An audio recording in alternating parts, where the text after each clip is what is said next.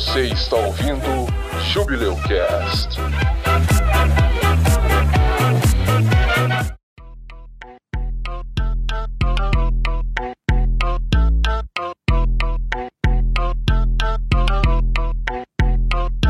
E aí, pessoas, gostaram do episódio? Foi meio, foi meio no susto, né? Uhum, mas foi bom, gostei. Eu, eu me diverti mais do que eu achava que eu ia me divertir gravando O estilo, o estilo que cada um trouxe foi bem diferente, né? Mas não foi nada tipo, os estilos não se bateram, tá ligado? Foi bem complementar. Acho que se. Eu acho que se desse pra misturar, ficava melhor. Eu vou tentar. Vou ver se eu consigo misturar uma ou outra, né? Colocar uma na frente, outra atrás. É, isso não ficou bom.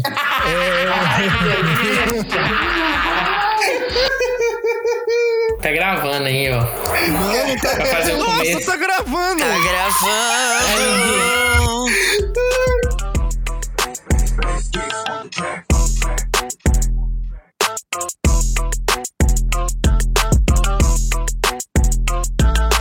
Oi, eu sou o Josias e em todos esses anos nessa indústria vital, esta é a primeira vez que eu tiro férias. Ah, é. eu pensei que você ia falar. Não, deixa. Eu, eu fui enganado. Fui tapeado.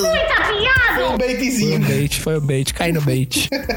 Oi, aqui é o Edson. Os nossos ganhadores morreram, mas passam bem. É a verdade, não minto. Olá, eu sou a Kami e fugindo do sentido de Darwin Award do episódio, vai para o criador do Incrível Mundo de Gumball, que teve a ideia de colocar um peixinho que criou pernas com o nome de Darwin. Gostei, gostei. Boa. Não é um Darwin Awards, mas é um, é um award.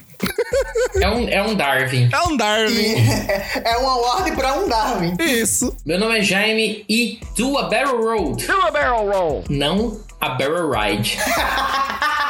eu peguei a referência. Aí vai o Google da galera, começa a girar do nada. Galera, galera que mais não vai entender isso, não, Jaime. Eu acho que não também. Eu Nem vi se eu falei certo. falou, falou, Falou, falou. Se você não sabe, você vai ter que procurar. Desculpe. Essa aí é pra poucos. O Jubileucast é para as pessoas mais velhas. Bota no Google, que o Google mostra o que é. É, isso mesmo. Se você quiser entender qual é a relação que tem com esse episódio, você vai ter que ouvir o episódio. Um grande abraço.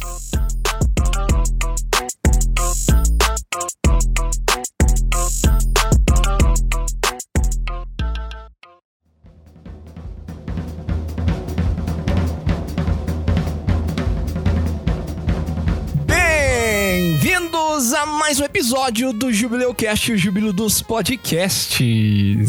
E hoje estamos no ritmo de histórias de humor, né? Hoje traremos aqui algumas historinhas pra vocês, mas não qualquer histórias como sempre do Jubileu Cast, porque o Jubileu Cast é diferenciado, ele sempre traz coisas interessantes que você nunca viu em lugar nenhum. Hoje o assunto é Darwin Awards. Vocês devem conhecer a, a premiação do Darwin Awards, aqueles que já têm mais tempo de internet aí, né? Que acessam a internet desde quando tudo era mato, né? Servidor discado, Sim. meia-noite no, no sábado e por aí vai. Exatamente. O Darwin Awards, ele é um site. É, A gente não vai pegar as histórias exclusivamente desse site. Esse site inspirou a gente a fazer esse programa. Mas o que que ele é? Ele é um site que todo ano tem ganhadores, né? Ganha o- os prêmios, né, do Darwin Awards. E esses ganhadores, eles são premiados, digamos assim, por feitos memoráveis. Mas que feitos são esses, né? Por causa do nome. Usando aí o- a descrição do site. O Darwin Awards saúda a melhoria do genoma humano ao homenagear aqueles que acidentalmente se retiram dele de maneira espetacular. São histórias aqui que a burrice das pessoas acaba sendo fatal. Nem sempre tem os raríssimos que recebem o Living Darwin Awards, mas a gente vai chegar lá ainda. Esse site que a gente tá falando e todas as histórias que a gente falar aqui, eu vou tentar deixar todas lá no site, nos links do site. Então, se você quiser ler elas na íntegra, elas podem estar um pouquinho diferentes, porque a gente vai dar uma floreada pra elas ficarem mais divertidas e, e um pouco maiores. Um outro disclaimer que eu queria falar aqui é que a gente vai falar da morte das pessoas. Isso realmente não é um assunto, no contexto geral, não é um assunto legal, mas o foco aqui, né, são trazer essas histórias dessas pessoas pessoas que cometeram atos idiotas. Então, assim, a gente não vai criticar a pessoa em si e a gente também vai evitar de falar nome, evitar de identificar a pessoa. A gente vai trazer alguns detalhes de onde aconteceu e tal, mas a gente não tá criticando quem a pessoa era, né? O que ela fez, se era boa, se era ruim. A gente vai trazer essas histórias aqui pra gente ter esse momento divertido aqui com vocês. Mas ainda assim, não queremos trazer nenhum mal para eles e evitar trazer algum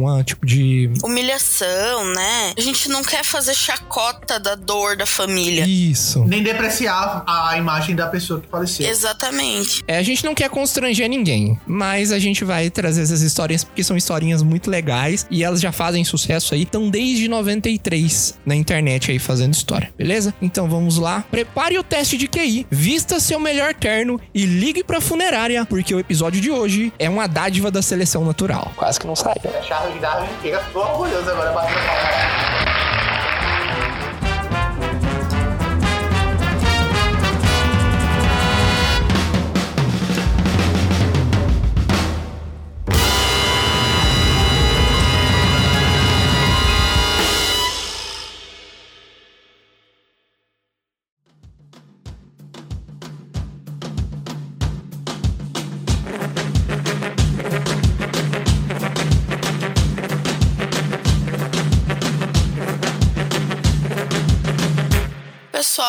acho que eu gostaria de começar esse momento. Eu queria comentar que o horário de verão causa muita debate, né, sobre a necessidade, sobre economia, sustentabilidade e tal. Mas acontece que em 1999, um grupo de terroristas palestinos conquistou esse prêmio por um feito muito interessante. Eles foram organizar o atentado, né? Planejar e tudo mais, com carros bombas em duas cidades israelenses. Mas eles estavam muito nervosos com a tarefa. A gente imagina que seja realmente muito tenso você planejar mortes em série e se incluir nessas mortes, né? Quando você usa carro bomba, talvez você não se planeja. E aí eles esqueceram que uma das cidades que eles tinham planejado os carros bomba, ela havia acabado de entrar em horário de verão. E aí, devido a isso, um dos carros explodiu uma hora antes do previsto e matou três dos terroristas. Não. Palmas, por favor. Esse ano o tiraram, né? Tiraram o horário de verão aqui do Brasil, né? Exatamente. Estamos correndo risco de vida caso tenha algum Tá atentado. perigoso. Tá mais fácil explodir carro bomba aqui. A primeira história que eu peguei, o título dela é Resurrection Fail. Falha na ressurreição? Ressurreição falhada? Alguma coisa assim. Em 17 de setembro de 2014, no Paquistão, né, um acólito, ele se ofereceu para ser morto e ressuscitado por um homem santo. Né? Essa aí é, é o que aconteceu. Agora vamos elaborar isso aí. Então tinha cinco anos lá que esse sufi, que eles falam, não, que era um adepto lá do sufismo, que é uma doutrina lá do islamismo, ele tava ali numa cidadezinha, numa aldeia, aldeia de Mubarakabad. Nossa, eu acho que é isso. E aí ele fazia uns pequenos milagres ali, as pessoas acreditavam nele, achavam que ele era um homem santo de verdade. E ele achou, né? Nossa, tô, tô muito bem aqui, tô fazendo milagre, então eu vou tentar um negócio mais ambicioso, né? Vou tentar um- uma coisa aqui que ninguém fez. Ele falou que ele ia fazer uma ressurreição completa. Eu estou sentindo uma treta! E aí ele não queria uma pessoa velha, não. Ele queria uma pessoa nova, porque ele queria uma pessoa que tivesse vontade de viver, carne fresca. Então ele divulgou lá nos seguidores dele que ele queria matar e reviver um, um homem, né? Um homem fiel ali que fosse casado e que tivesse filhos. Então, né? Esse acólito ele tinha 40 anos e ele se ofereceu para ser morto e se apresentou lá para ele. Terça-feira, então, ele anunciou essa ideia. Quarta-feira, o seguidor foi morto. E na quinta-feira, ele que estava otimista tentou ressuscitar a pessoa e foi preso por assassinato. Mas, Tava sem mana pra castar a res- ressurreição. É, e esse é um dos raros casos que o Darwin Awards é um assassinato, né? Porque geralmente são pessoas que morreram por acidentes. eu imagino a lábia que esse cara tem pra convencer o outro. Deve ser uma lábia absurda. Speech 100. Tem um filme que chama O Diabo de Cada Dia, que tem uma coisa parecida com isso. É, sim, Então sim. recomendo aí que vocês vejam. Tem o Tom Holland e o Robertinho aí, Robert Pattinson, que vai fazer o Batman. Robertinho e tem o, o cara do It lá. É muito bom esse filme. Vale a pena, vale Da a pena. Netflix. Então, vamos lá. Vamos prosseguir com a lista maravilhosa. Uma guria tailandesa, ela era conhecida por ser a escaladora de biquíni. Então, ela fazia altas escaladas de biquíni, como, tipo assim, sei lá, recordista, fenômeno, performer. E aí, o que, que a moça fez? Assim, nada contra, a menina tá subindo dela quiser de biquíni, né? Pode até pelada, meu bem, fica à vontade. O problema é que ela deu uma calculada meio errada. Ela resolveu subir numa montanha no inverno, na Tailândia, de biquíni. E ela falou: essa vai ser uma excelente ideia. Hoje não! Hoje não! Hoje sim! Sou muito recordista, sou muito especial. E ela morreu congelada. Porque, assim, esse negócio de que piriguete não sente frio é mentira, gente. A gente sente frio sim. Mas ela não morreu da queda, ela morreu congelada, ele aí. Exatamente. Continua uma ótima escaladora. Provavelmente deve ser um cubo de gelo muito sexy. Certeza que depois dessa daí ninguém mais quis se meter nessa fria. Gente, eu quero deixar claro que nesse episódio, gente, a gente, todo mundo aqui, todo mundo vai pro inferno. todo mundo. A gente vai de mão dada e cantando piuí tá tá tá. Todo mundo. Highway to Hell! Isto é incrível! Eu separei três histórias aqui. Eu traduzi elas, né? Mas eu traduzi também os títulos. Então, se você não conseguir achar pelo título que tá aqui, ou por palavras-chave das histórias, os links vão estar lá também. Os links estarão no site. Mas a minha primeira história se chama Teste de Coragem. Ela foi um dos vencedores do concurso de 2000. Ela foi enviada no dia 8 de abril. E ela é uma história que aconteceu no Alasca, nos Estados Unidos. Vamos lá. Geralmente, uma pessoa morta por avalanche, ela foi vítima de um desastre natural. E assim, ela não é elegível para um Darwin Award. Mas considerando as circunstâncias peculiares em volta da morte de Walter, que é um homem de 43 anos da cidade de Fairbanks, é válido fazer uma exceção. Ele não foi morto por um desastre natural, mas por sua pura e simples estupidez. O Walter, ele tava na área de Summit Lake, no norte de Paxson, pro evento anual Arctic Man Ski and Snow Classic, que combina esquis com moto esquis e muita neve. Esses moto esquis são tipo aqueles, é tipo um formato de um jet ski, só que ele tem Que neve. é, Você assistiu isso no X-Men Evolution? é, e aí tem, tipo, a- as correntes que ficam girando, e aí tem os esquis atrás. né? E lá, o Walter, ele tava comemorando esse evento de uma maneira muito peculiar. Marcando as montanhas com seu moto esqui. Essa manobra de marcar montanhas envolve dirigir o mais longe e mais alto possível pela encosta de uma montanha e dar meia volta para descer antes de atolar na subida. O caminho que fica evidente na neve, em formato de U, representa a melhor tentativa do competidor até que algum amigo suba lá e vá mais longe. Os adeptos a esse teste de masculinidade gostam de fazer suas marcações acima do nível das árvores, para que todos possam ver o quão corajosos e machos eles são.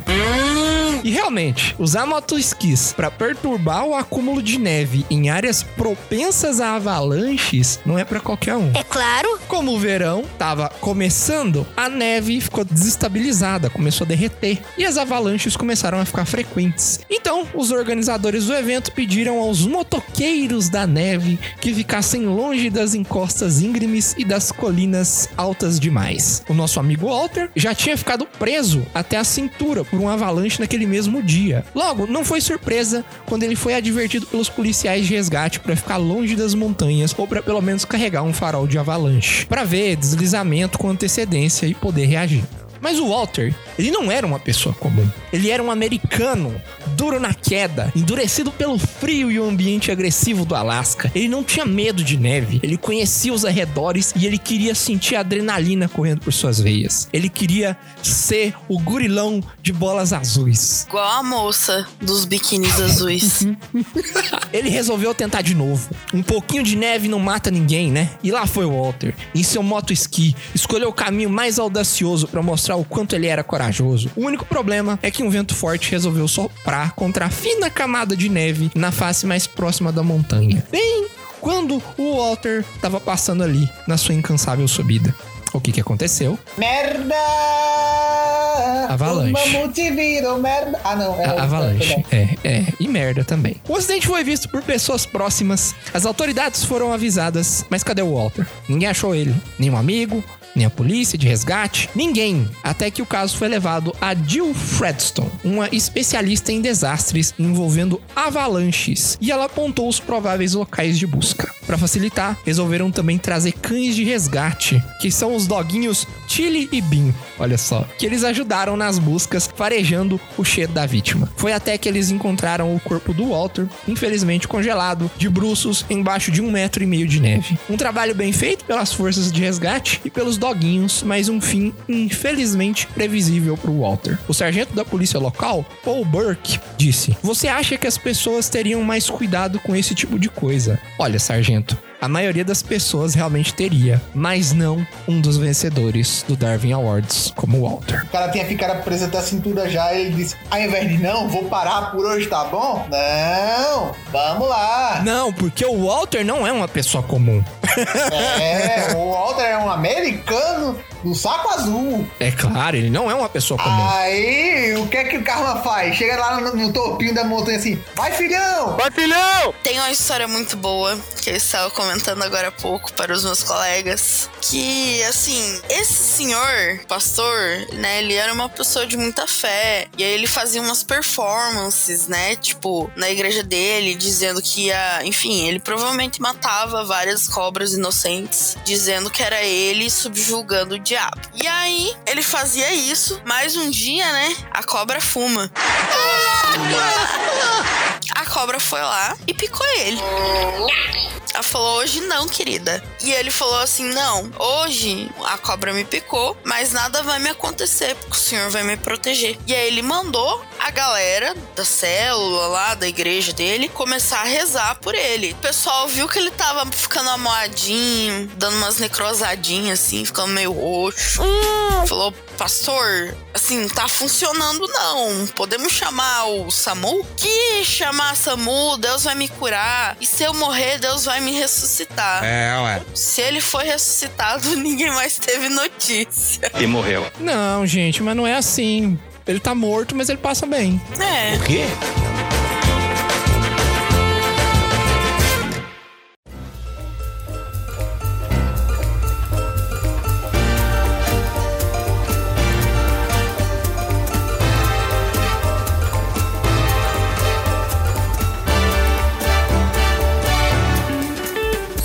História aí chama Glacier Erasure, apagamento glacial. No final do outono e início do inverno, as montanhas ficavam cobertas de neve e elas ficam infestadas de caçadores, né? As pessoas vão lá caçar animais. E aí uma dupla, né, uma dupla de caçadores, ele escalou essa montanha em busca de um animal ali que eles estavam caçando. A trilha que eles estavam seguindo, ela atravessa ali uma geleira. E essa geleira ela tem uma encosta assim. Tem que atravessar a geleira, né? A geleira tá ali coberta de neve. O primeiro que tava na frente, o líder, caçador líder, ele começou a pisar ali com cuidado, né? Deu um passo de cada vez ali, tranquilo, difícil. Vou atravessar essa geleira aqui com cuidado. E aí ele foi continuando ali. Quando ele chegou no meio, ele pisou numa pedra ali que tava meio solta, uma pedra que tava meio desgarrada, perdeu o equilíbrio, caiu e começou a, a deslizar para baixo da montanha, né? Para cair mesmo. Vai, filhão! Ele desceu a geleira escorregando e caiu fora da borda. E aí o companheiro dele não viu nele, ficou desesperado, não tinha o que fazer, o cara caiu lá embaixo. E aí ele gritou assim pro companheiro depois de um tempo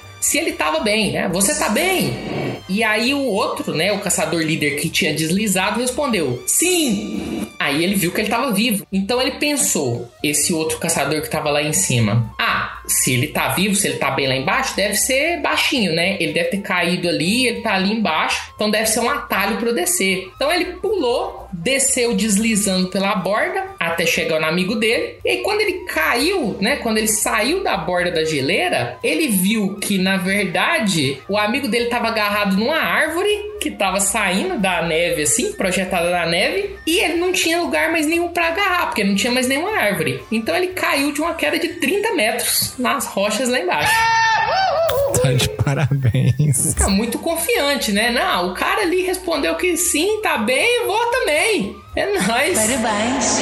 Parabéns, parabéns. Ganhador aí do Darwin Awards. Parabéns pela premiação, parabéns, muito bom. Os genes dele não, não estarão mais presentes aí. Um só o agarrado lá sobreviveu. O outro- 30 metros de, de geleira? Não, tá doido. Virou carne moída. É a verdade, não minto. E tem um outro caso de um pastor na Zâmbia. Ele convenceu a congregação dele que seria uma ótima ideia para purgar os demônios internos, os seus pecados, bebendo água sanitária. Como assim? Não entendi. E aí, eu não sei se eu fico com dó das pessoas, porque dó dele eu não tenho. Mas assim, dó das pessoas. Se daí eu penso que sim, não, mas tá no Darwin Awards, entendeu? É complicado, né? Igual a galera querendo tirar vírus de computador com detergente, né? Exatamente. Ou então se livrar do Covid com ozônio no cu. Morreram 28 pessoas por causa desse pastor que falou pra galera tomar água sanitária. A gente sabe que também na época do Trump lá, mais pandemia, o Trump também sugeriu pra galera tomar uns que suco de limpeza e teve gente que realmente obedeceu ele e morreu, né? Pô, já dizia o o Rogério Skylab. Se você tem um público, você tem, não pode falar bobeira. Aí, ó. É isso. Não dá ideia. Esse filósofo da atualidade. A gente tem que escutar o que o cara fala. Grande filósofo, grande mente moderna aí, contemporânea. Exatamente. E é aquela história, né? Tipo assim, pra esse cara chegar ao ponto de estar certo, pense o nível de errado que você está. Até o relógio quebrado acerta duas vezes por dia. É, verdade. O bagulho é doido mesmo, rapaz. Vamos pro próximo aqui. O próximo também é uma história bem interessante, bem icônica, vamos dizer assim. O nome da história é Bananeira Não Nasce em Buraco. 9 de fevereiro de 2020 foi um dos vencedores mais recentes do Darwin Awards e aconteceu em Mount Gabriel, na Austrália. À meia-noite, o telefone tocou pro inspetor de polícia Campbell Hill. O quê? Alguém caiu no buraco? Que inferno! É melhor ligar pros bombeiros. Vamos precisar de equipamento de resgate pra isso. Cave Gardens Sinkhole é o ponto mais mágico no sul da Austrália. O lugar é um cenote, um buraco que geralmente é ligado a uma galeria de rios subterrâneos que fica em uma das faces de um vulcão dormente. Localizado no centro da cidade de Mount Gabriel, belas videiras e rosas caem em cascata por suas paredes íngremes e uma graciosa cachoeira contribui ainda mais para a beleza natural. Muito bonito o lugar. Uma cerca protetora circunda o local e uma linda plataforma de ferro fundido se estende sobre o precipício para oferecer uma vista emocionante do fundo do cenote. Como assim? Eles drenaram a piscina? O Rick Lotz comentou no Facebook. O bastardo me deve 20 dólares. Eu disse pra ele que ele não conseguiria. James Madison também comentou no Facebook. O prefeito diz que o local é uma atração turística muito popular e foi, abre aspas, um ambiente seguro por muitos anos, apreciado por milhares de pessoas, fecha aspas. O próprio inspetor Hill deve ter dito a si mesmo essas mesmas palavras antes de chegar lá durante a madrugada. O corpo de bombeiros já havia preparado os aparatos de resgate e estavam algo do poço rochoso. Bruscamente, a atenção de todos foi atraída quando estava claro que era o corpo sem vida de Bradley, de 20 anos, tirado de lá às 3 da manhã. A investigação rapidamente descobriu os fatos sobre a queda do rapaz. O primeiro é que Bradley morreu sozinho no local, descartando a possibilidade de homicídio. Mas quando Hill foi informado do segundo fato, o motivo específico da queda, ele só conseguiu ficar pasmo e dizer: Ele fez o quê? Que azar! Coitado desse pobre imbecil. Descanse em paz. Provavelmente todos nós fizemos alguma coisa estúpida e vivemos pra contar a história. disse Matheus Ice no Facebook. Bradley era um rapaz audacioso, com um coração de ouro, aventureiro, apaixonado por quadriciclos, pesca, um aspirante a mecânico e vendedor de peças para carro. Ele tinha um bom futuro pela frente, era amado pela família e amigos. E em sua pequena cidade natal, que só estava distante 5 horas de carro, levando tudo isso em conta, é difícil entender por que, que ele tinha feito aquilo, né? Porque as testemunhas e os socorristas alegaram que o jovem fez uma parada de mão na grade da plataforma de observação. Vocês sabem o que é parada de mão? O famoso plantar bananeira. Exatamente. É, ele plantou bananeira na beira de um buraco completamente escuro de 30 metros de profundidade, momentos antes da meia-noite. Pelas câmeras, viram o ato inicialmente confiante rapidamente se tornar desesperado quando ele tentou se segurar sem sucesso na plataforma enquanto caía no cenote. Os amigos estavam com ele na fatídica noite, mas não foram o suficiente para parar seu espírito aventureiro. Aposto que ele não tenta mais essa manobra. Disse Lee Cohen no Facebook. Só uma vez. Só uma vez. Ginasta sai do fundo do poço. Alega o título da matéria do Ignominious Awards, um rival igualmente famoso do Darwin Awards. Paradas de mão são seguras perto do chão, onde o pior que pode acontecer é uma pancada na bunda. Mas adicione qualquer altura na equação e as chances de se machucar feio crescem exponencialmente por causa da famosa gravidade, já que a velocidade de um objeto em queda livre dobra a cada segundo que ele cai em direção à Terra. Quanto mais alto, maior a pancada. A equipe do The Darwin Awards, infelizmente, premiou Bradley com o Darwin Award, mas desejaram poder ter impedido o jovem antes dele decidir ir tão fundo. Então, né? Parou a mão, parou o coração, ele foi parar lá embaixo também no buraco. Infelizmente, infelizmente. a- Parabéns. E nem, e nem filmou, né? Não, não. Fosse pelo menos aquelas fotos lá do perigo que a pessoa tira no precipício, pendurada no, no- no negócio alto. Não é nem isso. Isto é incrível. Bom, o meu vai ser curtinho, vai ser pouca coisa. Eu tô aqui mais pra comentar e rir da desgraça alheia. Mas, vamos lá. Esse primeiro caso aqui não teve uma morte esdrúxula, mas teve uma possível chance de dar merda. Mas o segundo caso que eu vou emendar com esse que eu vou falar agora, aí sim não teve nem jeito. Jovem levanta voo no Canadá com mais de 100 balões de gás hélio. Um jovem, de 26 anos, recebeu acusação por causar perigo à vida. O objetivo dele era promover a sua empresa de serviços de limpeza. O cara amarra 100 balões numa cadeira, sobe em cima, começa a voar para promover a limpeza. Tem tudo a ver, vamos lá. Não, nada a ver, irmão. Um jovem de, de 26 anos foi acusado de causar perigo para a vida depois de ter sobrevoado a cidade de Calgary, no Canadá, sentado em uma cadeira de plástico amarrada a mais de 100 balões gigantes cheias de gás hélio. Segundo reportam os meios de comunicações locais, o jovem foi detido neste domingo, isso foi em causa em 2015, em janeiro de 2015. Foi detido neste domingo e solto pela manhã desta segunda-feira, dia 6 de fevereiro. Ele pretenderia pousar em um local onde são realizados rodeios, segundo a emissora CBC. No entanto, o tempo não ajudou no voo e o jovem desceu a poucos quilômetros de onde decolou, em um campo industrial. Em entrevista ao jornal Calgary Sun, o jovem disse que o voo foi uma das coisas mais divertidas que ele fez na vida e que o objetivo era promover a empresa de serviços de limpeza. É claro. Ele postou vídeo com a ação no canal da empresa dele no YouTube. Ele fala o seguinte: os ventos estavam ferozes lá em cima, estavam tão fortes que me empurraram de volta. Os primeiros mil pés foram muito assustadores, não sabia se aguentaria. De acordo com a agência BBC, o jovem machucou seu tornozelo depois de decolar, mas ninguém mais ficou ferido. O jovem disse que procurou um paraquedista para ajudar na ação, mas não encontrou um piloto que o apoiasse e decidiu optar pelos balões de hélio. Parabéns. Parabéns. Se você não tem ajuda do profissional, faça você mesmo. É isso aí. Agora, fazendo um paralelo com essa notícia, um padre morreu após decolar com balões de gás no Paraná, aqui no Brasil, em 2008. Terminou com o desaparecimento e a morte do, entre aspas, piloto. O padre decolou com balões de gás hélio no Paraná, em Paranaguá, na tentativa de bater um recorde voando pendurado com balões de festas. Durante meses, ele foi considerado desaparecido e várias frentes de buscas foram realizadas até a localização do corpo em Macaé, no Rio de Janeiro. O mau tempo teria levado em direção ao mar, causando a queda dos balões perto de São Francisco do Sul, em Santa Catarina. Agora, o que eu acho interessante, fazendo uma análise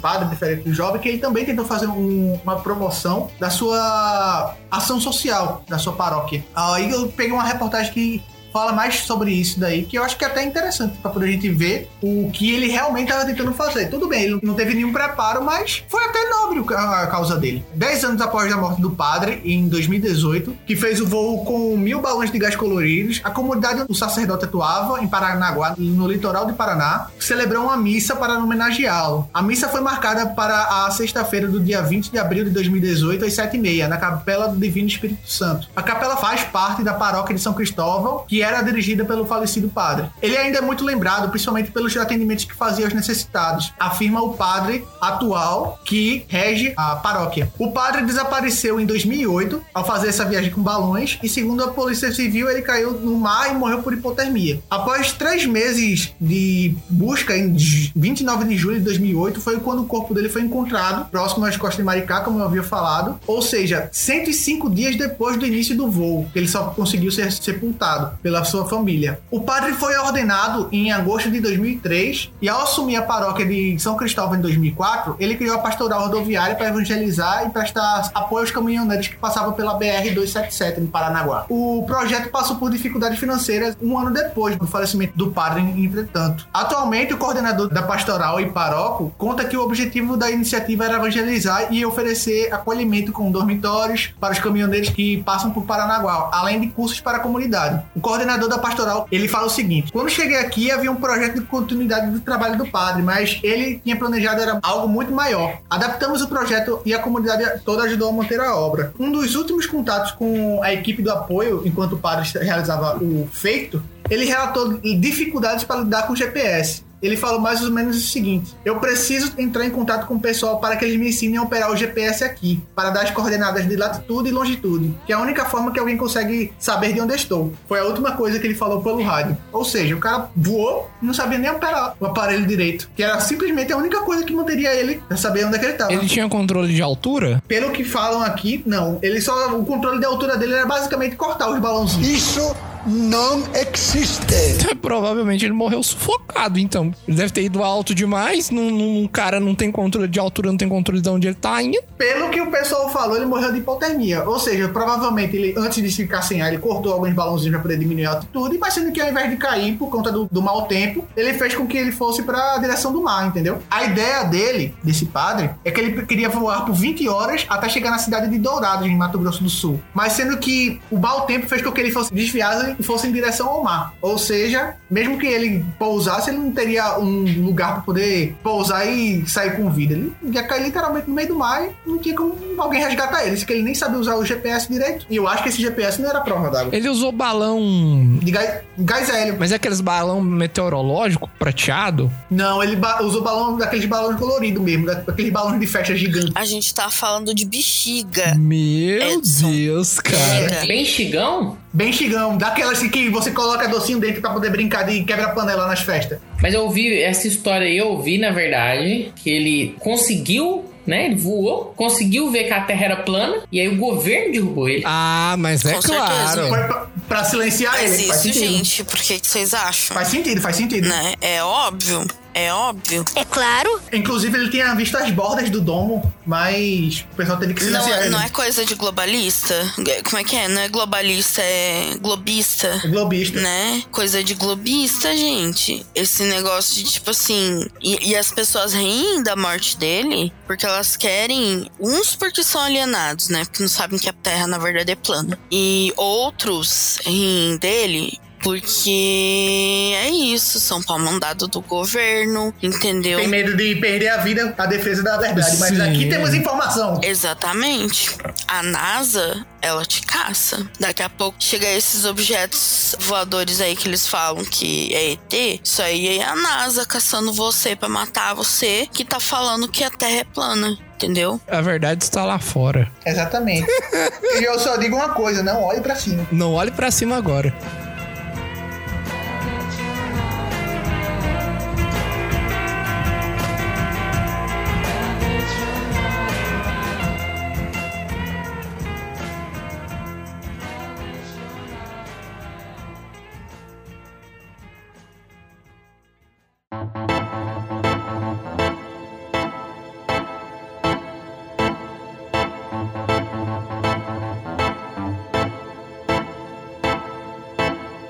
Então, aí a gente tem um outro caso de um cara em 2009 que ele decidiu roubar uma loja. E aí, ao invés dele usar uma máscara, como as pessoas assaltantes que roubam lojas fazem, pra ele não ser reconhecido, ele teve a brilhante ideia de usar tinta spray pra pintar a cara de azul. A tinta grudou nas vias respiratórias dele e ele morreu.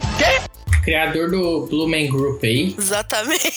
Sabe o que eu lembrei? Eu lembrei do Mad Max, que os caras pintam a cara assim de prata, né? Witness me! Witness me! O cara morreu com tinta guache. Tinta Não, guache não deve ter spray. sido tinta guache. Não, claro que não, né, cara? Pô. Não, cara, é aquelas tinta spray, saca? Ela é toda oleosa, assim. Se brincar, é aquelas tintas de carro mesmo. Tinta automotiva, aquele troço gruda. É, pra sair aquele dali tem que tirar o couro. Por isso que usa máscara, né? Exatamente. Ou será que não? Barrel Ride with Flames. Passeio de barril em chamas. Saudável. Então, em 19 de julho de 2010, em Washington, né, na cidade de Cedar Woolley, que é uma cidade que tem uma população de 10 mil habitantes, tava tendo lá um evento chamado American Sprint Kart Series. É um evento lá de carro de corrida, né, de aceleração. E aí dois membros lá da organização, né, que trabalhavam também nesse torneio ali com os carros, que você pensa, né, o cara trabalha com carro, né, ele é mecânico, é inteligente, né? Eles tiveram ideia, né? Tem uma cidade de 10 mil habitantes aqui, tamo de boa, tamo meio entediado, né? Não tem muita coisa pra fazer. Então o que a gente vai fazer? Eles foram lá na oficina mecânica, pegaram um barril, um barril de 55 galões, colocaram no estacionamento, eles despejaram 4 galões de metanol, que é um álcool, sentaram em cima do barril e acenderam um pavio no, no fundo do barril. Que merda, hein? A ideia deles é que eles acharam que eles iam sair deslizando do barril, assim, que nem um foguete de papaléguas pelo estacionamento, assim, é só uma maravilha, ia ser lindo. Não é possível, não é possível, cara, não é possível. Mecânicos. Eu acho que eles esqueceram de ver o nome do barril lá escrito. Aqui. Nossa. Eu entendi a referência. E aí ia soltar aquela cauda de chamas, né? Ia ser uma maravilha, ia ser lindo. E aí eles acenderam, né? Vamos fazer, vai ser legal. Famosas últimas palavras. Famosas últimas palavras. E aí então eles su- subiram e aí eles esqueceram uma coisa, né? O que que parece mais? Parece um foguete ou parece uma bomba? Não sei. Então o barril explodiu embaixo deles, claro. Foi uma força muito grande, tanto que caiu pedaços do barril a 36 metros de distância de onde eles estavam. Os dois caras sobreviveram O quê? inicialmente, pelo menos, né? Chegaram aí no Arborville Medical Center, lá em Seattle. Mas um deles acabou morrendo, não conseguiu resistir aos ferimentos aí. Então fica aí também esse alerta, né? Cuidado aí, né? Sim. Cuidado com barril e isso. gasolina. Galera que costuma consumir desenho dos anos 90, aquilo não é realidade, tá? Desculpa, Morgan Meu de Deus, vocês. cara, eu tô começando a achar que a galera tá achando que é, velho. Não, não funciona daquele jeito. E se vocês estão com dúvida, diminui a escala em tipo uns 100 milhões de avos e testa em casa, mas com supervisão de um adulto, de preferência seu pai. Aqui tem coragem. Esses eram dois adultos, em teoria, qualificados ali pra mexer em carro. Você imagina que seriam pessoas inteligentes, mas aparentemente não, né? Não. Tem mais uma delícia, essa é ótima. Um cara nos Estados Unidos, uma vez ele acordou de manhã e encontrou uma caveira no jardim. Mais ou menos um quilômetro dali, a polícia encontrou um cara que tinha tentado fazer um gato na rede de luz e foi eletrocutado até ficar bem crocante. E acabaram descobrindo que a caveira era desse cara. Ao que parece, o cachorro do cara que encontrou a caveira arrancou ela do corpo e levou pra casa de presente. Tipo assim, o cara foi fazer um gato, mas o cachorro que achou ele. Eu tô uma metralhadora fire. Estas mais de mesa. Aqui do lado, Pederneiras. Aqui, por exemplo, tem Falando em choque, dois fazendeiros morreram e um ficou seriamente ferido em 2001, na Hungria, depois eles tentarem sacrificar um porco com eletricidade. Como? Enquanto o primeiro foi eletrocutado, o segundo sofreu um infarto com um susto. E o terceiro, por sua vez, tentou ajudar o primeiro, mas acabou tomando um baita choque. Esse bacon custou caro. Em cena de Chaves? Pô, mas não, não falou do porco. O mais importante. Não, não tenho. Eu queria saber se o porco virou ó, o super choque da, do universo da gente, tá ligado? Bim, bim, bim, bim, bim, bim, bim, bim, você lembra? Bim, bim, bim, bim, bim, bim, bim. A música, do Super Choque é muito boa. Static Pig. Última, então, chama The Burdens of Our Fathers. Os fardos dos nossos pais. Então, em abril de 2010, na Romênia, um homem de 35 anos, de Braila, uma cidade lá, estava tentando consertar um compactador de solo quebrado. Essa ferramenta, né, o pai dele já tinha usado por décadas e ele tinha feito à mão esse compactador de solo. E aí, a alça ali de metal do compactador tinha caído, tinha quebrado, e aí ele falou assim: "Não, vou soldar aqui". Acontece que esse compactador de solo, essa peça, na verdade, era uma bala de canhão da Segunda Guerra Mundial. Eu não estou suportando mais. E o pai dele tinha feito um compactador de solo com uma bala de canhão. Nice. E ele tava batendo essa bala de canhão no chão fazia muitos anos, décadas. Acontece que nunca aconteceu nada com o pai dele. Então, achou que tava safe. Seguro, tá safe. Seguro. Tá de boa. Nunca aconteceu nada. Tá desativado. Meu pai não seria burro o suficiente para usar uma bala de canhão que tivesse funcionando, certo? Errou! Mas os especialistas lá da ISO de Bucareste, ISU, Instituto Geral de Situações de Emergência, afirmaram né, que a primeira solda que o pai dele fez foi numa posição inofensiva. Mas quando ele foi fazer a segunda solda, ele fez exatamente no local errado e o calor fez que o projeto explodisse, ferindo mortalmente o homem. Vamos ser justo aqui, que na verdade o burro é o pai dele. Maravilhoso, cara. que usou uma bala de canhão para fazer um compactador, uma coisa que você fica batendo na terra. E ele, né, ele foi na inocência de que se meu pai usou isso aqui por, sei lá, 30, 40 anos, é seguro. Eu também pensaria isso, né? Eu, eu não usaria, mas eu também pensaria isso. Então, na verdade, eu acho que esse prêmio é pro pai dele, apesar de não ter sido o pai dele que morreu. Também acho, só a favor aí também. Porque esse cara, ele desviou de todas as leis, leis naturais aí de seleção natural, e o filho dele que pagou. Eu só queria ter uma visão de um diálogo pós-vida.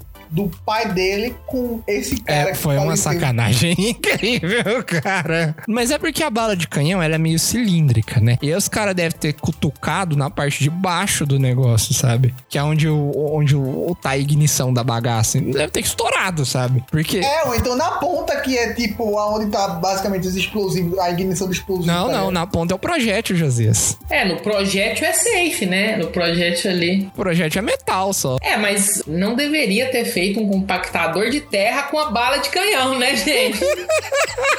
Não vamos tentar uma justificativa de como ele devia ter feito, né, pessoal? Ó, fica a dica aí, né? Se não tá óbvio o suficiente, não use uma bala de canhão como compactador de terra. É isso. Se algum dia passar isso pela cabeça de vocês, Pelo amor de Deus. Lembrem-se, lembrem-se dessa história. Lem- aí. Lembre-se desse episódio do Jubilocast. Não usem materiais explosivos para fazer carros. Por favor, também não sente nos barris cheios de metanol, de, de- de materiais explosivos. E não aceite que outras pessoas tentem ressuscitá-los. É sim, por favor, né? Nossa. Já estejam mortos, não sejam assassinados É. pra isso. Você vai morrer. Galera, olha só. Essa eu não sei, cara. Eu acho que ela é fake, porque não é possível. Assim, eu sei que a gente tá falando de vários casos que não é possível, de tão absurdos que são, mas foram. Mas olha só, em 2006, um croata chamado Marco, 55 anos, guarda destaque no Darwin Awards. Depois de bolar uma fórmula para limpar a chaminé de sua casa. Agora eu peço, meus companheiros, quem estiver sentado, permaneça sentado. O cara teve a brilhante ideia de amarrar uma vassoura e uma corrente, e na outra ponta, como contrapeso, ele utilizou uma granada. Você é burro, cara, que loucura. Vai dar bom! Mas não, mas não estou entendendo a engenharia. Mas o que, que ele queria fazer? Eu acho que ele queria jogar, ah, sei lá, velho, jogar a granada e a vassoura pela chaminé toda voando. Sei lá, ele pensou que se a- quando explodisse a granada, a vassoura ia sair voando e varrendo tudo. Ia ser tipo um foguete. Tipo um foguete, não sei qual que foi a pira do cara. Mas o cara deixou a granada pro lado de dentro, ainda por cima. Ele foi, assim, num nível que eu, eu não tô entendendo. Como é que chega? Qual que é a lógica? Não tem nexo nenhum, a não ser que ele tenha se inspirado em um desenho animado dos anos 90. Ah, tipo, só perna, pode. perna longa. Pois é, galera. E a bomba, óbvio, a granada explodiu, né? E ele virou poeira, que era o que ele tava tentando limpar. Diga onde você vai, que eu vou varrendo. Por último, eu guardei o melhor pro final. Essa história chama Um Tiro de Luxúria. Hum, yummy. Aconteceu em 7 de maio de 2002. Um dos vencedores de 2002 aí do Darwin Awards. E a história é de Wisconsin, nos Estados Unidos. Lanterna, o nome da pessoa é Lanterna mesmo. Não sei se é o nome real, não sei, também não pesquisei. Quando vê, é só o nome fictício, é o nome da pessoa mesmo é, é Vela. Deve ser o, o nome fictício, mas Lanterna tinha 30 anos. Ele era uma pessoa normal, ia pro trabalho, tinha se casado recentemente, e olhando pra ele você não imaginaria que ele carrega alguns gostos pessoais bem estranhos. Eu tô falando de alguns desejos sexuais um pouco diferentes Adoro. do que a gente tá acostumado. Ele gostava de fazer um joguinho com a esposa dele pra apimentar as coisas, sabe? Não. Ele abaixava as calças, colocava o cano de uma escopeta em seus testículos e dizia pra ela puxar o gatilho. Eles brincavam dessa maneira frequentemente e Lanterna sempre aproveitava ao máximo. A arma estava descarregada sempre, claro. Numa sexta-feira particularmente ensolarada, ele estava muito excitado para jogar de novo. Vixe Maria. Tinha chegado cansado, o dia no trabalho não tinha sido fácil e ele precisava de algo para relaxar. Enquanto ele segurava a arma, tal escopeta, em suas mãos, ele foi até a esposa, fez aquele olhar sexy e convidou ela para mais uma sessão de luxúria. Ela disse que eles teriam que ser rápidos, porque tinha convidado uma amiga para vir até sua casa. E ela deveria chegar em breve, mas o perigo deixava tudo mais excitante. Tudo ali ficava muito mais gostoso para os dois. Eles foram pro quarto, se beijaram e se prepararam como sempre fazia. Lanterna ficou de quatro, abriu suas pernas o máximo que ele conseguiu, enquanto gemia. Sua companheira gostava de dar prazer pra ele, gostava de ser poderosa e dominante. Segurar aquela arma numa posição tão vulnerável pro seu marido a deixava louca de excitação. Assim, um som de um carro parando perto da casa foi ouvido pelos dois. Atira logo! Antes, antes que ela chegue! Lanterna gritou pra sua esposa no clímax do seu júbilo. Eu, eu entendi a referência. Gostaram, né? Ela puxou o gatilho, mas imediatamente se assustou com um barulho ensurdecedor e com o coice inesperado de uma escopeta. Tudo que ela conseguiu ver foi lanterna caindo pra frente e a arma escapando de suas mãos, batendo contra a parede. É. Dessa vez a arma estava carregada. O que segundos antes era êxtase, agora se tornou terror. Ela ligou desesperada para a emergência enquanto seu marido gritava de dor. Como vocês podem imaginar, a conversa no telefone não foi muito agradável. Quando ela tentou explicar o que, que tinha acontecido e a atendente não entendeu, mas decidiu mandar uma equipe para socorrer a situação. A amiga que tinha chegado bateu na porta, preocupada com o barulho que tinha ouvido. A esposa então abriu a porta, chorando desesperada. A amiga entrou, tentou acalmá-la e se deparou com o que tinha acontecido. Após estranhar o quão diferente era um incidente, a amiga orientou a aplicar pressão no ferimento para evitar que Lanterna perdesse ainda mais sangue. Quando colocou pressão, ela não sentiu nada protuberante ou de formato fálico ali. Se tinha alguma coisa, provavelmente estava entre os detritos sangrentos que decoravam o ambiente. Pouco tempo depois, a ambulância chegou e os médicos foram de encontro à lanterna, que estava sangrando muito em sua virilha, vestindo só sapatos e meias, com suas calças abaixadas até os calcanhares. Foi dito à polícia que tinha sido um acidente e ainda assim eles continuaram sem entender. Mesmo indo pro hospital e sobrevivendo, o Lanterna ganhou o direito indiscutível, a mais rara das honras, o Living Darwin Award. O Darwin Award dado àqueles que sobreviveram. Mas ele sobreviveu, mas não os descendentes dele. Exatamente. Então, a Lanterna perdeu a pulseira de segurança e as duas pilhas nesse acidente. Exatamente, exatamente. A cereja do bolo foi que alguém comentou sobre a notícia e falou assim: para alguém chamado Lanterna, ele não era muito brilhante.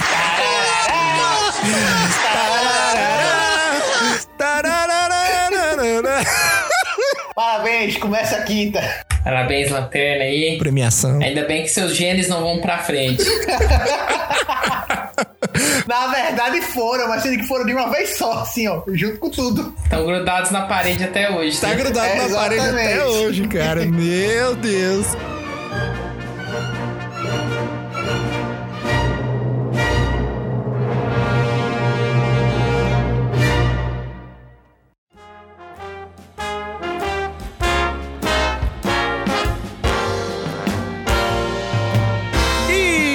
Isso, pessoal. Espero que vocês tenham gostado do episódio até aqui. Espero que vocês tenham se divertido. Espero que vocês tenham rido conosco aqui, ouvindo essas histórias interessantes aí. Se você quiser ver mais dessas histórias, como eu disse no começo, tem uma tonelada de histórias no site. O site é darwinawards.com. Tem o Ignominious Awards que eu comentei também, vai estar nos links da notícia. É só acessar esses sites que vai ter algumas histórias muito legais, tão legais quanto essas, né? Talvez menores, porque a gente estendeu algumas aí, mas você não vai se arrepender. Se você gostou desse episódio, deixa o seu gostei, siga a gente, né? A gente tá presente em um monte de plataformas de podcast. Estamos presentes também no Instagram, no Twitter e no Facebook. Todas, todas as redes sociais são Corvo do Bico. Segue a gente lá. Se você quiser dar alguma opinião sobre esse episódio, crítica, sugestão, você pode deixar lá também. Dizer o que você achou, qual história que você preferiu. Se quiser sugerir temas para episódios futuros, pode ir lá, né? Se você não gostou desse aqui também, não quer ouvir esse tipo de conteúdo mais no Jubileu Cast, pode falar lá que a gente aceita críticas construtivas também. E até o próximo episódio. Um grande abraço para vocês